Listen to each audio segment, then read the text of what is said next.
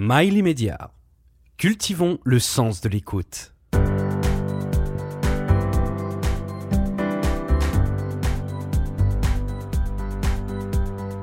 Salut à tous, aujourd'hui aux manettes de Liberté d'entreprendre, Céline Amaury.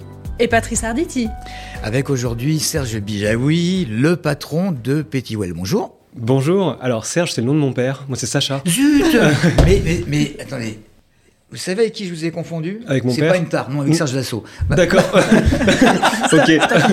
D'accord.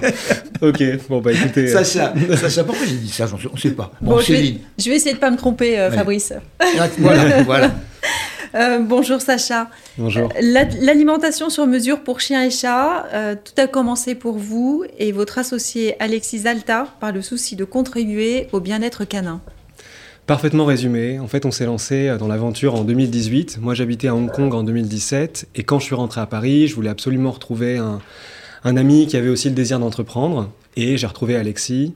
Euh, on a pris un café, on a discuté de différents sujets. Et en fait, on s'est rendu compte qu'on avait une passion commune qui était les animaux, le digital, le e-commerce. Et on avait vraiment envie de créer quelque chose qui allait pouvoir euh, voilà, mettre un petit coup de pied, on va dire, dans cette industrie qui était un petit peu vieillissante. Bah, on a bien compris que vous aimez les, animaux en, général, mais enfin, vous vous êtes axé particulièrement sur les chiens. L'important de, votre venue ici aujourd'hui, euh, c'est le motif d'ailleurs, c'est qu'est-ce que c'est que votre concept? Le concept est simple. Aujourd'hui, lorsque vous allez sur le site de Petitwell, donc vous décrivez votre chat ou votre chien, et nous, on prend en compte les différentes caractéristiques de votre chat ou de votre chien pour adapter la quantité de repas qui est livrée chez vous et la recette qui correspond à ses besoins. Donc concrètement, vous démarrez par deux semaines d'essai. Si jamais ça vous plaît, ensuite, vous pouvez vous abonner et être livré tous les mois, tous les deux mois ou tous les trois mois. Alors, les produits, on les trouve ailleurs, évidemment, dans les supermarchés aussi. Exactement, on est super heureux de rentrer chez Casino et chez Monoprix. On est présent dans plus de 130 magasins aujourd'hui partout en France. Et c'est une aventure qui démarre bien euh, en retail puisque ça fait maintenant 3 ou 4 mois qu'on est euh, implanté et on a des commandes qui font que grossir. Alors, c'est surprenant quand même comme, euh, désir de lancement d'entreprise parce qu'on va au supermarché, il y a une quantité de, de- croquettes pour animaux qui est énorme. Comment vous faites la différence? Alors concrètement aujourd'hui, il y a une législation européenne qui propose d'avoir seulement 4% de viande dans une croquette pour que l'on puisse considérer qu'une ro- croquette est à la viande. Donc typiquement 4% de poulet suffit à dire qu'une croquette est au poulet.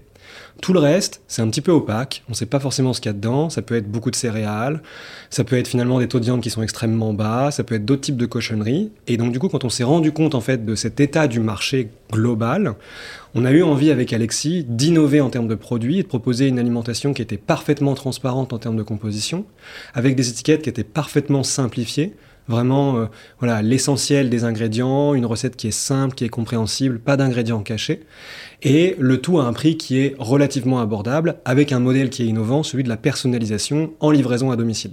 Donc c'est en ça qu'on est parfaitement différenciant. Avant de parler du prix, j'aimerais euh, vous poser une question. Euh, Est-ce que vous avez fait valider vos recettes par un vétérinaire?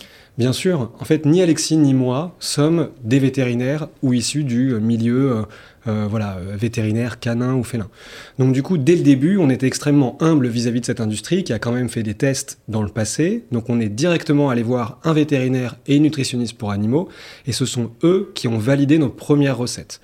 Aujourd'hui, chacune de nos recettes, avant d'être mise sur le marché, est évidemment testée par des chiens et surtout approuvée et validée par un vétérinaire. Alors, vous dites aujourd'hui, ok, mais alors tout a commencé d'une manière tout à fait différente. Savoir que euh, les nuits étaient euh, assez euh, bizarres au- tout à fait au début, puisque c'était la course à Rungis. Exactement. C'est la course à Rungis, donc pour trouver des produits qui étaient essentiellement frais. Et ensuite, vous reveniez, c'était où, dans l'Essonne? Dans les Essonne, ouais. Vous reveniez dans l'Essonne et vous passiez vos journées à, à cuisiner. C'est ça. En fait, on a démarré la société avec absolument aucun argent. Moi, j'ai emprunté 2000 euros à mon frère. Alexis, mon associé, a fait un prêt bancaire, mais qui était relativement peu conséquent. Et donc, le seul moyen de se lancer, finalement, au démarrage, c'est de faire par soi-même. Et je pense aujourd'hui qu'il y a beaucoup d'entrepreneurs qui sont freinés aussi par le fait de se dire j'ai pas, enfin, j'ai pas beaucoup d'argent au démarrage, j'ai besoin de constituer un capital important, je vais essayer de chercher directement des investisseurs, mais en fait non. On peut très bien démarrer avec un premier projet euh, et puis ensuite itérer jusqu'à trouver un, un, un, produit qui va finalement plaire et qui va pouvoir être euh, externalisé en termes de production. Et c'est exactement ce qu'on a fait. Au début, on passait effectivement nos nuits à Ringis à aller récupérer des invendus. Donc on allait discuter directement avec euh, bah, les responsables de Ringis pour nous dire voilà, est-ce que vous n'avez pas des poulets qui sont de bonne qualité, qui sont finalement des invendus qu'on pourrait récupérer. Donc on les récupérait, on cuisinait la journée et le soir on allait livrer nos premiers clients en région parisienne avec, je me rappelle, la petite Toyota d'Alexis. Et ça, en fait, on l'a fait pendant six mois et c'était extrêmement intéressant puisqu'on a pu comprendre les habitudes de consommation de la part des gens. On a pu comprendre aussi est-ce que les chiens appréciaient d'avoir des changements de nourriture qui étaient quand même relativement radicaux, donc le fait de passer de la croquette à du frais. Et au bout de six mois, on a dressé le bilan suivant. On s'est dit il y a une demande pour de l'innovation en pet food, mais finalement, les gens ne sont pas prêts à sur-augmenter le prix, sont pas prêts à avoir une logistique du frais qui est quand même très complexe. C'est-à-dire qu'aujourd'hui, il faudrait euh, stocker dans un réfrigérateur euh, des mois de, quantité. Et surtout, en termes de logistique, ça coûtait extrêmement cher de passer par Chronofresh, qui est une solution en fait qui permet de livrer directement les clients en frais. Donc tout ça a fait que finalement, on a démarré sur un premier projet en frais, et puis on a itéré ensuite sur l'externalisation de nos produits auprès d'un partenaire de confiance. Et aujourd'hui, on produit, des croquettes et des pâtés euh, en France. Quand le volume a augmenté, comment vous avez fait? Parce qu'il faut, là, au départ, je ne sais pas combien vous avez de clients, mais après, quand le volume augmente, les nuits ne sont pas à rallonge, malgré tout. Exactement. En fait, quand on est monté, notre objectif, c'est de monter à, une, à peu près une trentaine ou une cinquantaine de clients. On est monté rapidement à 50 clients et on avait un site qui tournait relativement bien.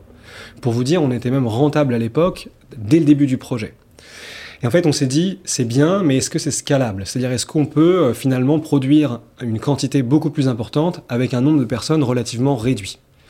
Et puis il y a une deuxième réflexion qui est venue naturellement, c'est de se dire où est-ce qu'on se positionne sur la chaîne de valeur? On n'est pas des producteurs, moi je me considère pas comme un expert, euh, enfin en tout cas je me considérais pas à l'époque comme un expert de la nutrition, donc il fallait que je sois absolument adossé à un vétérinaire, à une nutritionniste, ce qui était déjà le cas à l'époque, mais pour faire de la scalabilité, il fallait absolument qu'on outsource, c'est-à-dire qu'on externalise pardon, la production des croquettes et des pâtés. Alors si je vous présente à quelqu'un et je dis euh, Sacha, il a réinventé la croquette, c'est vrai? Alors, on a réinventé la façon dont vous pouvez nourrir en toute confiance votre animal de compagnie. On ne peut pas dire qu'on a réinventé la croquette, puisque finalement, vous prenez la meilleure croquette du monde ou la pire croquette du monde, visuellement, c'est la même. Dans nos croquettes, vous pouvez être sûr qu'il y a un excellent niveau de viande, il n'y a pas de céréales, donc en termes de digestion, ça va être optimal, en termes d'allergie aussi. Et surtout, on est extrêmement transparent sur les lieux de production, qui sont les personnes dans l'équipe, pourquoi est-ce qu'on vous recommande une certaine quantité en fonction des besoins de votre animal, etc. etc. Donc c'est vraiment une expérience globale qui a été repensée. Vous pouvez donc dire à n'importe quel client, moi je vous mets au défi, de manger ce que mange votre, votre animal, il n'y a aucun problème. Alors, il y a une législation européenne qui fait que normalement, toute l'alimentation qui est produite pour les animaux doit être consommable, on va dire, pas forcément en grande quantité, mais en tout cas ne doit pas être nocif pour la santé des humains. Donc oui, je pourrais mettre au défi quelqu'un.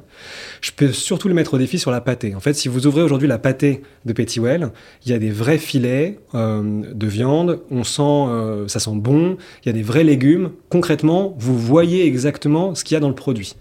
Je vous mets au défi en revanche de trouver une pâtée dans n'importe quel supermarché où lorsque vous l'ouvrez, ça sent bon et vous comprenez vraiment ce qu'il y a dedans. généralement, c'est marron. Ça, ça, pue, on peut le dire. Voilà. On, on, peut le dire, on Exactement. dirait du doubichou. Hein, mais, mais, mais, mais, généralement, on voit aussi des espèces de gros morceaux avec des, des semblants de légumes. Et là, vous vous dites que euh, finalement, euh, on pourrait les offrir à la place des fleurs. Ça vient pas Essayez pour Noël. voilà. Exactement. En termes de, de tarifs, parce que j'imagine que la, la, qualité est beaucoup euh, plus intéressante, comment vous vous situez en termes de prix?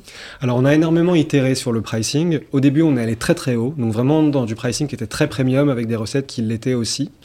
Euh, et puis progressivement, on a essayé de comprendre les attentes des clients et en fait, on s'est rendu compte qu'il y avait un certain point à ne pas dépasser. Typiquement, des clients qui ont un chien de taille moyenne, donc par exemple un cocker, ne vont pas vouloir dépenser plus d'une soixantaine d'euros par mois. Donc en fait, progressivement, on a itéré et on a eu les conclusions suivantes, qui est qu'aujourd'hui, on est à peu près aux alentours de 30% plus cher que le prix d'une croquette moyenne, avec pour autant une qualité qui est bien bien supérieure. Ce, ce, qui est, amusant, ce qui est amusant, c'est que lorsqu'on lorsqu vous écoute, on voit que vous êtes passionné, mais vous ne, vous ne parlez pas, et vous devriez le faire plutôt, de, de ce qui fait votre force, c'est votre algorithme. Bon, comment vous appelez ça hein, Mais le fait que, imaginons, j'ai un caniche, euh, vous voulez absolument savoir euh, euh, quel poids il fait, quel âge il a, et si je le sors suffisamment, c'est-à-dire s'il se dépense physiquement. Et c'est en fonction de ça que vous allez m'attribuer des croquettes qui seront tout à fait différentes du caniche de ma voisine. Parfaitement. Concrètement, aujourd'hui, nous, on a développé avec un vétérinaire et une nutritionniste pour animaux une formulation, on peut utiliser le terme d'algorithme, qui prend en compte sept caractéristiques concernant le chien ou le chat, parmi lesquelles le poids, la race, le niveau d'activité, etc. Et les allergies, par exemple. Et on peut adapter en fonction la quantité de repas qui va être livré chez vous tous les mois, tous les deux mois ou tous les trois mois, et surtout la recette qui va convenir le mieux. Je précise, aujourd'hui, on n'est pas une marque qui a une vocation à soigner des pathologies qui sont lourdes. En revanche, si vous avez un chien, par exemple, qui a des problèmes de peau, et que vous le précisez dans le questionnaire sur le site internet, automatiquement, on va vous rediriger vers la recette au saumon, qui ne contient que du poisson, et qui, a fortiori, est moins allergène que les recettes qui pourraient être au poulet ou au bœuf. Donc euh, mon, mon basset a du diabète, il faut que vous le sachiez. Voilà, il faut qu'on le sache. Euh, généralement, ce qui se passe, c'est que si un client décide de commander alors qu'un chien a une pathologie de toute façon qui est lourde, on a tendance à l'appeler rapidement pour prendre davantage d'informations. Et il peut arriver qu'une personne renseigne par exemple un diabète, mais en réalité, le diabète est en train d'être progressivement soigné ou la personne cherche une, une alimentation qui est complémentaire. Alors, moi, je voudrais revenir au début euh, de l'entretien euh, vous- sur l'acquisition client. Mhm. Parce que vous nous avez dit, vous avez rapidement eu euh, à peu près 50 clients. Euh, je pense à, tous les entrepreneurs qui se lancent et on sait que l'acquisition client, c'est difficile. Comment vous avez fait, vous? Quels canaux vous avez utilisés Le tout premier canal qu'on a utilisé, c'était de participer à un salon. On- il y avait un salon porte de Champéret, peut-être un mois après euh, l'idée. euh, lorsque l'idée a émergé, un mois après, on a vu qu'il y avait un salon. On a négocié comme pas permis pour avoir un stand, je crois même presque gratuit, à l'entrée. Et en fait, on a, euh, on a fait semblant d'avoir une marque qui était déjà établie avec un logo qu'on avait dessiné. On a imprimé euh, des grandes banderoles euh, sur lesquelles on expliquait notre proposition de valeur. Et on disait aux gens, venez tester, laissez votre mail et récupérez euh, soit un petit sachet d'échantillons euh, qui était dans, une dans un bac avec, voilà, avec du frais, soit récupérer tout simplement X% de réduction pour pouvoir recommander ensuite sur le site. Et en fait, on ne s'attendait pas à ça, mais il y a eu un tel engouement dans le salon parce qu'on était positionné à l'entrée, qu'on avait le bon discours, qu'on avait eu le bon relais sur les réseaux sociaux, qu'en fait, c'est la première façon euh, dont on a réussi, enfin, qui nous a permis de toucher au moins une cinquantaine de clients. Après, pas tous ne sont restés. Il y a des gens qui ont euh, voulu tester une première fois, qui n'étaient pas en accord avec le pricing, et d'autres qui, au contraire, sont restés et ont ramené d'autres clients. Et lorsqu'on a atteint la masse critique de 50 clients, qui était vraiment l'objet du premier test, alors on a décidé de grandir et de se repositionner sur la chaîne de valeur. Euh, 600 000 repas pour chiens euh, en 3 ans, vous en, vous en êtes à combien là? Là, on doit être à un million même, même, même plus. Un million, un million deux. J'ai pas le calcul exact aujourd'hui. Mais ça dépasse vos espérances. Ça dépasse nos espérances, d'autant plus qu'on est une équipe qui est relativement réduite, mais on a réussi à mettre en place une stratégie d'acquisition qui finalement est relativement peu coûteuse comparativement à certains concurrents. On a eu la chance de lever des fonds auprès de Business Angel pendant euh, le Covid en mai 2020 et on a vraiment utilisé cette levée de fonds à bon escient. C'est-à-dire qu'on n'a pas voulu faire une acquisition qui était ultra massive sans comprendre nos clients. On a d'abord voulu faire une acquisition qui était stratégique, analyser nos cohortes et ensuite répliquer les méthodes d'acquisition qui fonctionnaient le mieux pour avoir des clients qui restent le plus longtemps euh, dans le temps. Alors, vous disiez, vous, vous fonctionnez sous forme d'abonnement. Mhm. C'est hyper euh, pratique. Parce qu'en fait, vous avez une récurrence. Une fois que le client euh, s'est abonné, alors il, il peut résilier facilement ou pas? Comment fonctionne l'abonnement chez vous? Tout à fait. En fait, la personne démarre par deux semaines d'essai. À l'issue de ces deux semaines d'essai, la personne peut décider de continuer sous un format d'abonnement ou tout simplement d'arrêter. Toute personne qui commande chez Pettywell est appelée une première fois pour qu'on lui réexplique bien le concept, pour qu'on prenne davantage d'informations sur son chat ou son chien, et qu'on adapte éventuellement le budget si jamais ça doit être une contrainte. Donc ça déjà c'est extrêmement apprécié, et ça nous permet en fait de garder énormément de clients qui euh, n'auraient pas compris ou n'auraient peut-être pas euh, fait semblant de comprendre, voilà on va dire le concept, même s'il est relativement bien expliqué sur le site. Et ensuite, l'une des raisons pour lesquelles les clients restent aussi, c'est que dès lors que vous avez trouvé la bonne alimentation pour votre chien ou pour votre chat, il n'y a aucune raison de partir. C'est un service qui est pratique, euh, qui est livré toujours dans les temps. Euh, les recettes peuvent changer si vous en avez envie, mais a priori, un chien ou un chat n'a pas besoin de changer de recette toute sa vie. Donc en fait, c'est un super client, le chien. Il mange tout le temps la même quantité, au même prix, la même recette, à la même heure. Il faut les livrer tous les combien, les, les plats? Parce que c'est frais, mais combien de temps en fait? Alors, c'est plus frais, c'est-à-dire que ça, ça ne conserve pas la chaîne du froid. Oui. Donc ça peut se garder euh, deux ans euh, dans un Ah oui. placard. Et on livre les gros chiens tous les mois et euh, Mhm. généralement les petits chiens et les chats tous les deux ou trois mois. Et l'idée, c'est qu'en fait, on essaie de limiter au maximum l'impact carbone en faisant des livraisons les plus espacées possibles. Oui, alors je lisais les commentaires, pardon Patrice, mais les commentaires sont assez marrants parce que les, propriétaires d'animaux disent euh, oui, bah, en fait, moi, mon chien reconnaît le colis, il est super content quand c'est, quand c'est livré, c'est marrant. Et, c'est important ce que tu dis parce que euh, je crois que Sacha est très attentif à tout ce qui est forum. Ouais. Parce que, parce que sur les forums, on apprend exactement mm. ce que veulent et ce que ne veulent pas les, les, les, futurs consommateurs. Et au début, on ne faisait pas attention et il y a des, des, chaînes de personnes qui se suivent et qui, et qui se donnent des conseils et je suppose que vous en profitez de ces conseils. Parfaitement. Euh, on a passé beaucoup de temps sur les forums à essayer de comprendre en fait ce qu'attendaient les clients en termes d'innovation et surtout de comprendre est-ce que la personnalisation avait vraiment sa place auprès d'une grande communauté de clients.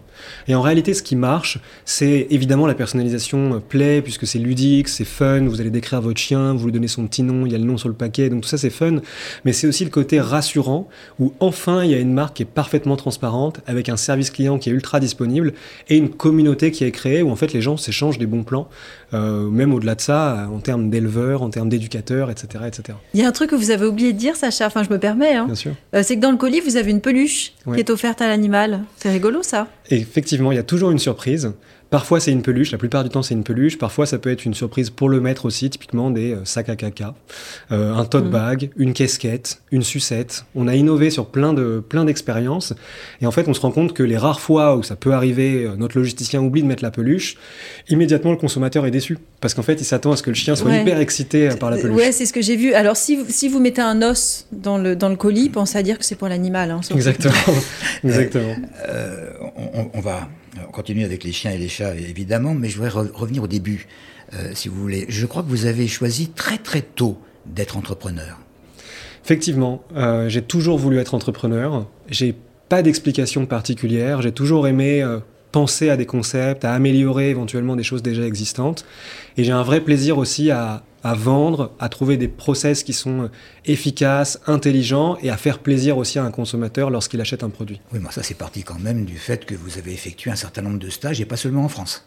Effectivement, j'ai eu ma première expérience, euh, alors ma toute première expérience d'entrepreneur, j'aimerais quand même l'expliquer. J'étais à Londres avec un de mes amis qui aujourd'hui est aussi entrepreneur, il s'appelle David Dockes et il a un, un outil d'analyse pour les sites e-commerce qui fonctionne très bien. Et on a participer à un marché qui s'appelle le Shoreditch Market à Londres.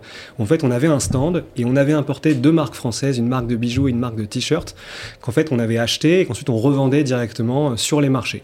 Donc ça, c'est vraiment ma première expérience entrepreneuriale que j'ai partagée avec lui. Et ensuite, parmi mes premières expériences professionnelles, j'ai eu la chance de rentrer dans la banque Rothschild à Paris en fusion-acquisition et ensuite de partir vivre à Sydney puis à Hong Kong, durant laquelle j'ai eu deux expériences dans des startups euh, une de Rocket Internet, donc un groupe qui est très connu, un groupe allemand, et une auprès d'une designeuse de mode franco-chinoise. Bon, évidemment, ça aide à leur complémentarité avec euh, Alexis. Alexis, oui.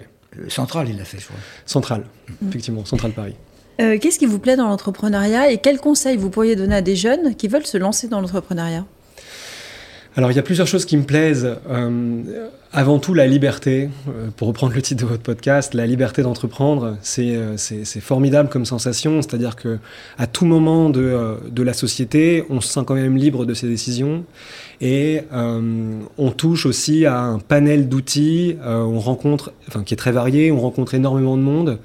Donc c'est vraiment quelque chose qui est extrêmement stimulant au quotidien et on est rarement dans une routine.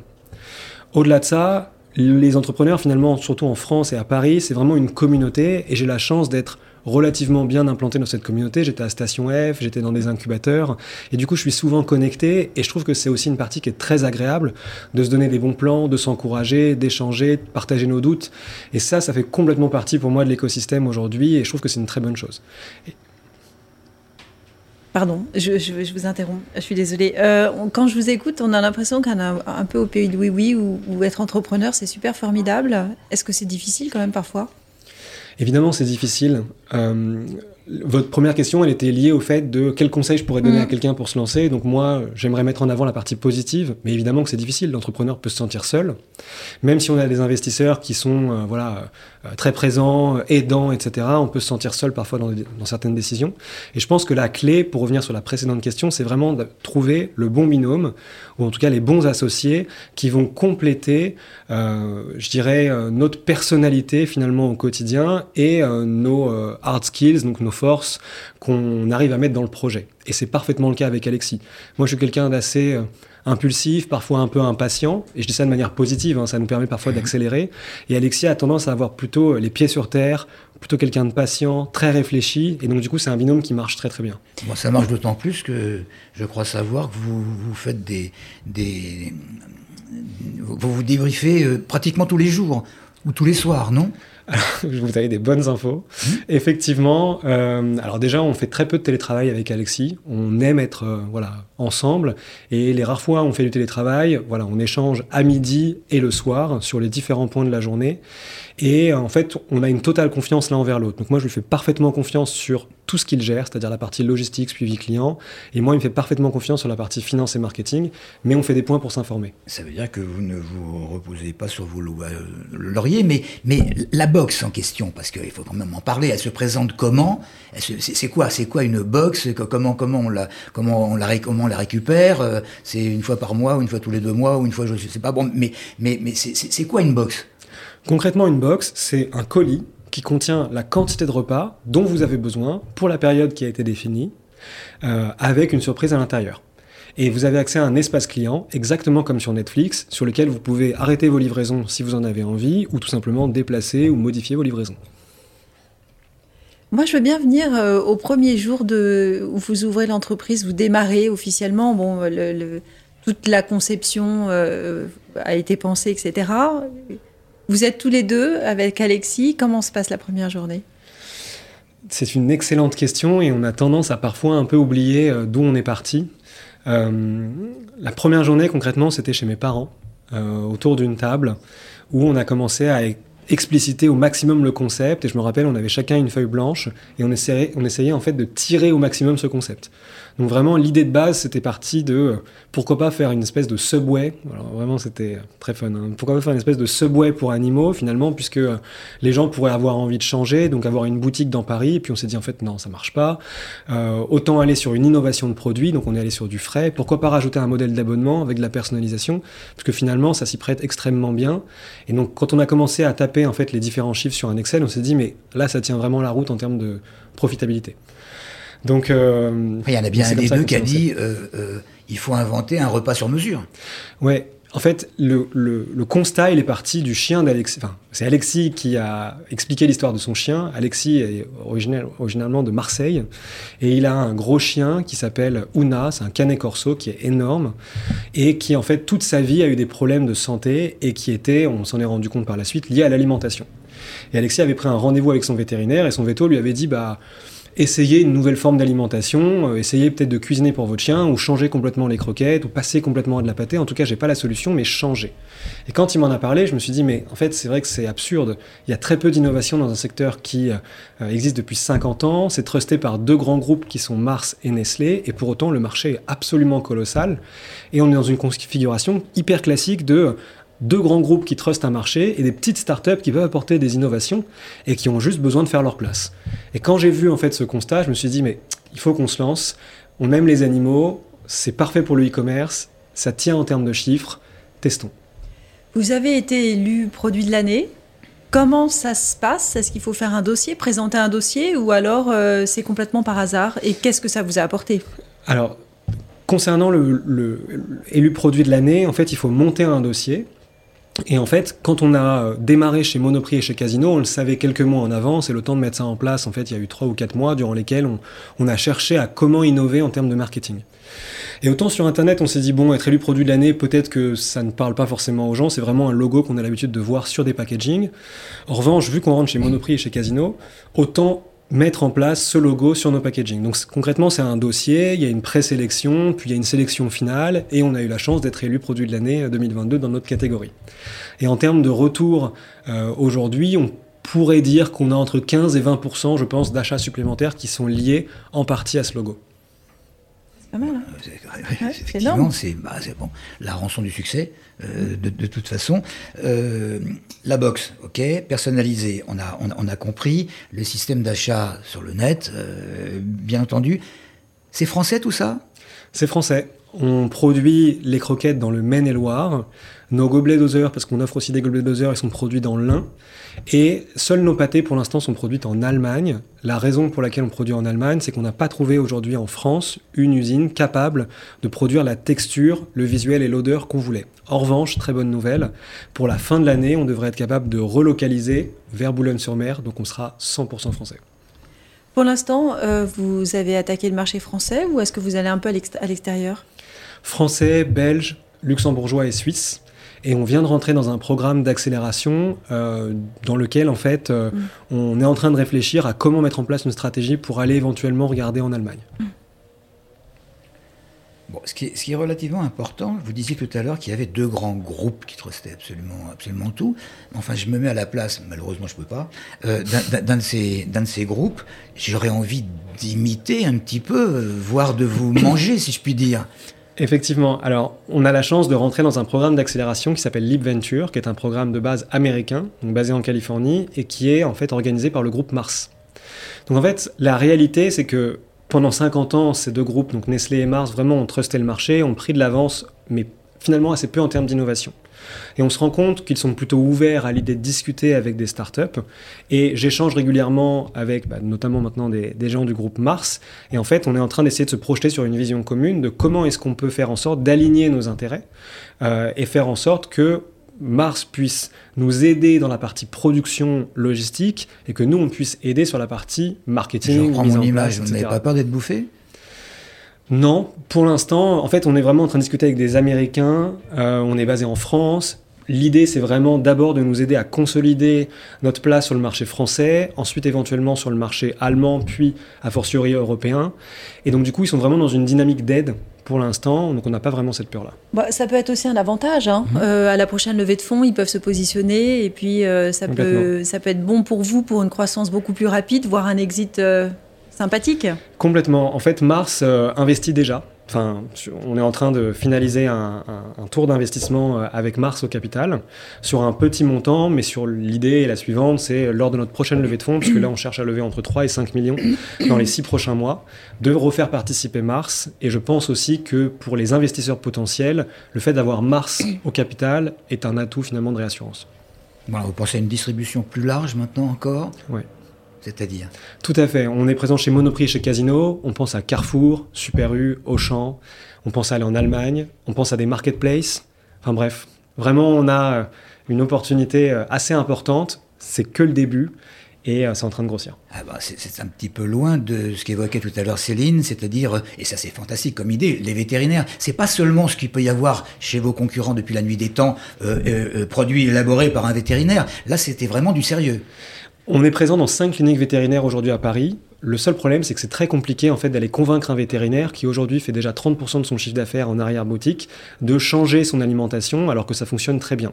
Donc, on est en discussion avec le groupe Mars sur éventuellement comment est-ce qu'on pourrait intégrer certaines cliniques vétérinaires, mais on sait que si on le fait au cas par cas, ce sera trop complexe. Sacha, et non pas Serge, je vous souhaite sa réussite de toute façon. Un vœu pieux un vœu pieux euh, que les gens prennent soin de leurs animaux, euh, parce que c'est des êtres vivants et qu'on a tendance à l'oublier. Lorsqu'on a un animal, c'est une responsabilité, et je pense que l'une des premières responsabilités, c'est de bien le nourrir. Donc euh, voilà, pensez à Well éventuellement, et pensez aussi à vous lorsque vous nourrissez plus globalement. Et moi, je vais dire, à quand les croquettes pour les poissons rouges? Oula, chien, chat pour l'instant, peut-être lapin ensuite, mais poissons rouges pas tout de suite. Merci Sacha, merci, merci Patrice, merci beaucoup. Pensez à liker nos podcasts qui sont disponibles sur toutes les plateformes. Merci beaucoup, à bientôt.